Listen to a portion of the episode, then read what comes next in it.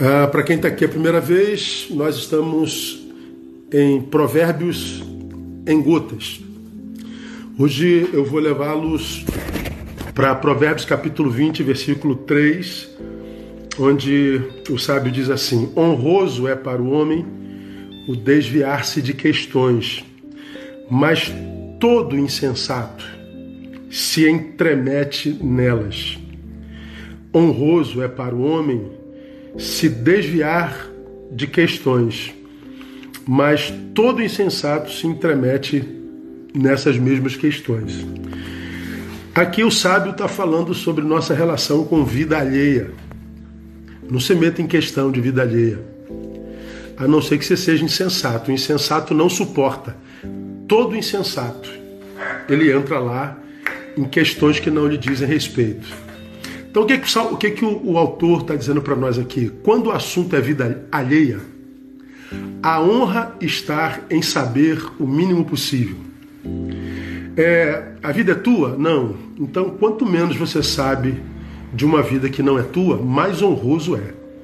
Portanto, a desonra é a gente se tornar a central de informações da vida alheia, seja na rua ou na igreja. Né? Conhece aquela pessoa?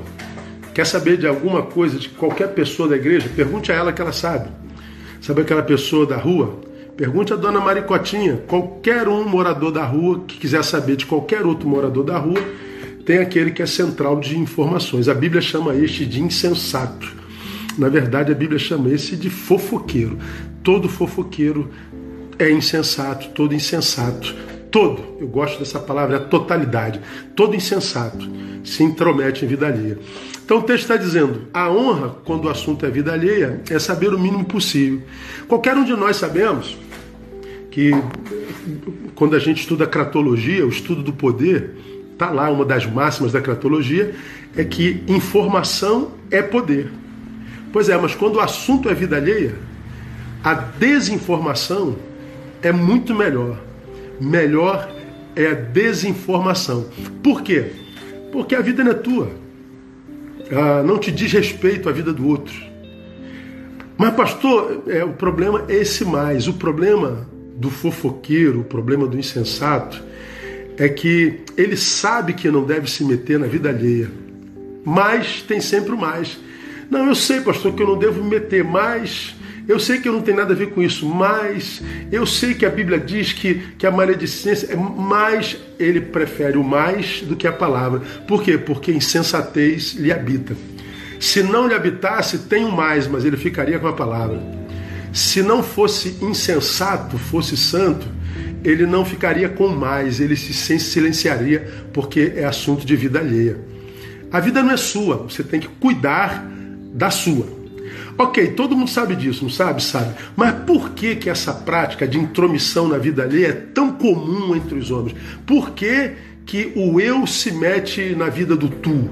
Por que isso, irmão? Por que, que um sujeito se mete na vida do outro? Porque é, se ele ficar só na vida dele, o que ele sobra é administração de angústias e de vazios. Eu me meto na tua porque a minha talvez esteja insuportável. Eu me meto na sua porque a minha não tem graça alguma. Eu me meto sempre na tua, tá todo mundo se metendo na tua vida, porque se ela ficar em si, ela está em péssima companhia. Aqui eu me lembro de, de Blaise Pascal. Blaise Pascal uma vez disse assim: Nada é mais insuportável para o homem do que estar em repouso, sem paixões, sem afazeres e sem divertimento. Ele sente então todo o seu nada, seu abandono, sua impotência, seu vazio. Nada é mais insuportável para o homem do que estar em repouso, ou seja, do que estar em si. Por quê? Porque ele sente todo o seu nada, todo o seu abandono, todo o seu vazio para eu não suportar o vazio, o abandono, nada que me, que me acomete, que me habita, eu me meto na sua. Eu me meto em nome do mais. Não, é, é insensatez mesmo. É por isso que essa intromissão é ampla, geral e irrestrito. Eu me meto na tua porque a minha é insuportável, né?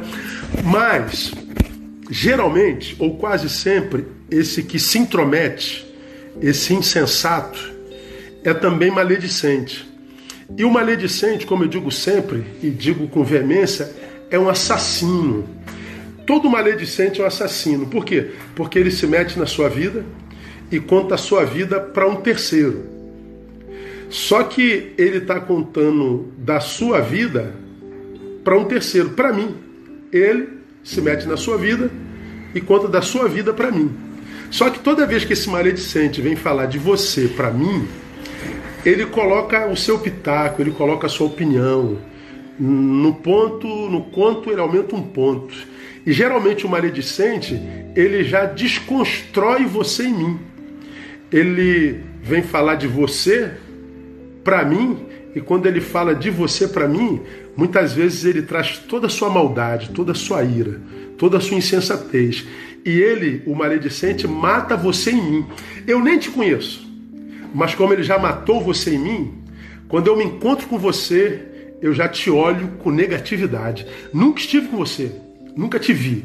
Mas um maledicente falou mal de você para mim, te matou nos meus afetos, de modo que sem conhecer você, eu já te rejeito, eu já te critico, eu já te trato com desprezo e sem o valor devido.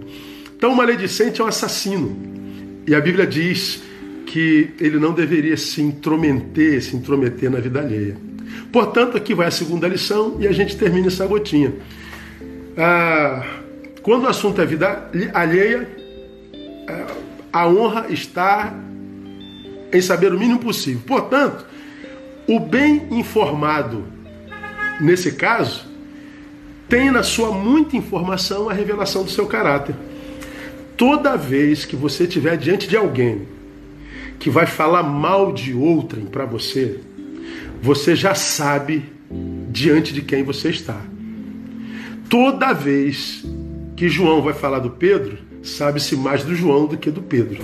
Então nunca aceite que quem quer que seja chegue perto de você para matar alguém nos seus afetos. Porque quem fala mal de alguém para você, fala mal de você para alguém.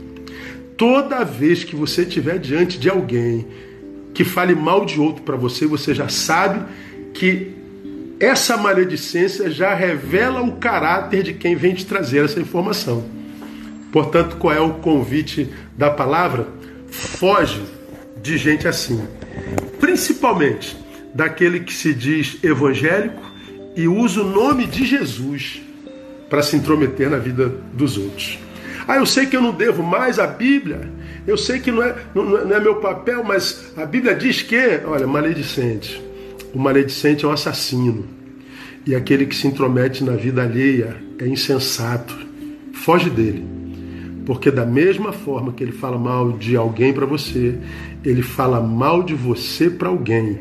Porque ele é um assassino de reputações, é um assassino de imagens. Ele é um mal na terra. Que Deus te abençoe, que este sábado, esse final de semana seja lindo na sua vida e que esse dia seja um dia de muito boas notícias no teu coração. Beijo.